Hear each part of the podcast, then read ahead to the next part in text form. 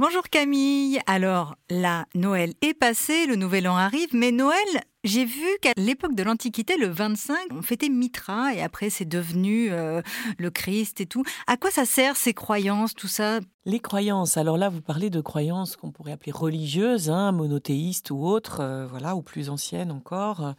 Alors ces croyances-là, moi je ne suis pas théologienne, hein, donc euh, je, vais répondre d'un point de vue euh, juste après plutôt psychologique, mais en tout cas, euh, les croyances religieuses ont eu évidemment pour, rôle aussi de structurer une façon de vivre ensemble à une époque donnée pour une société donnée autour de valeurs aussi, transmission de certaines valeurs. Elles ont pour rôle de protéger aussi euh, cette société, de donner du sens évidemment.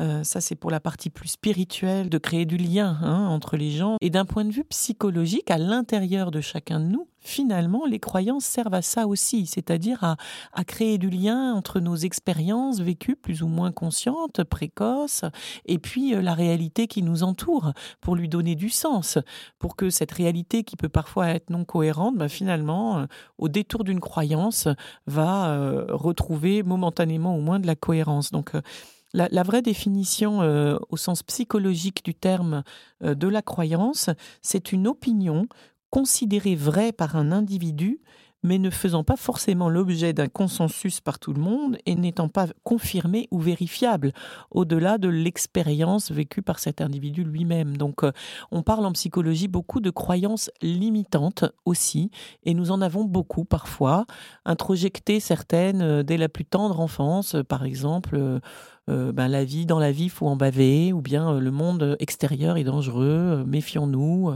etc. Ce genre de croyance-là qui, une fois devenu adulte, peut euh, devenir vraiment très limitante.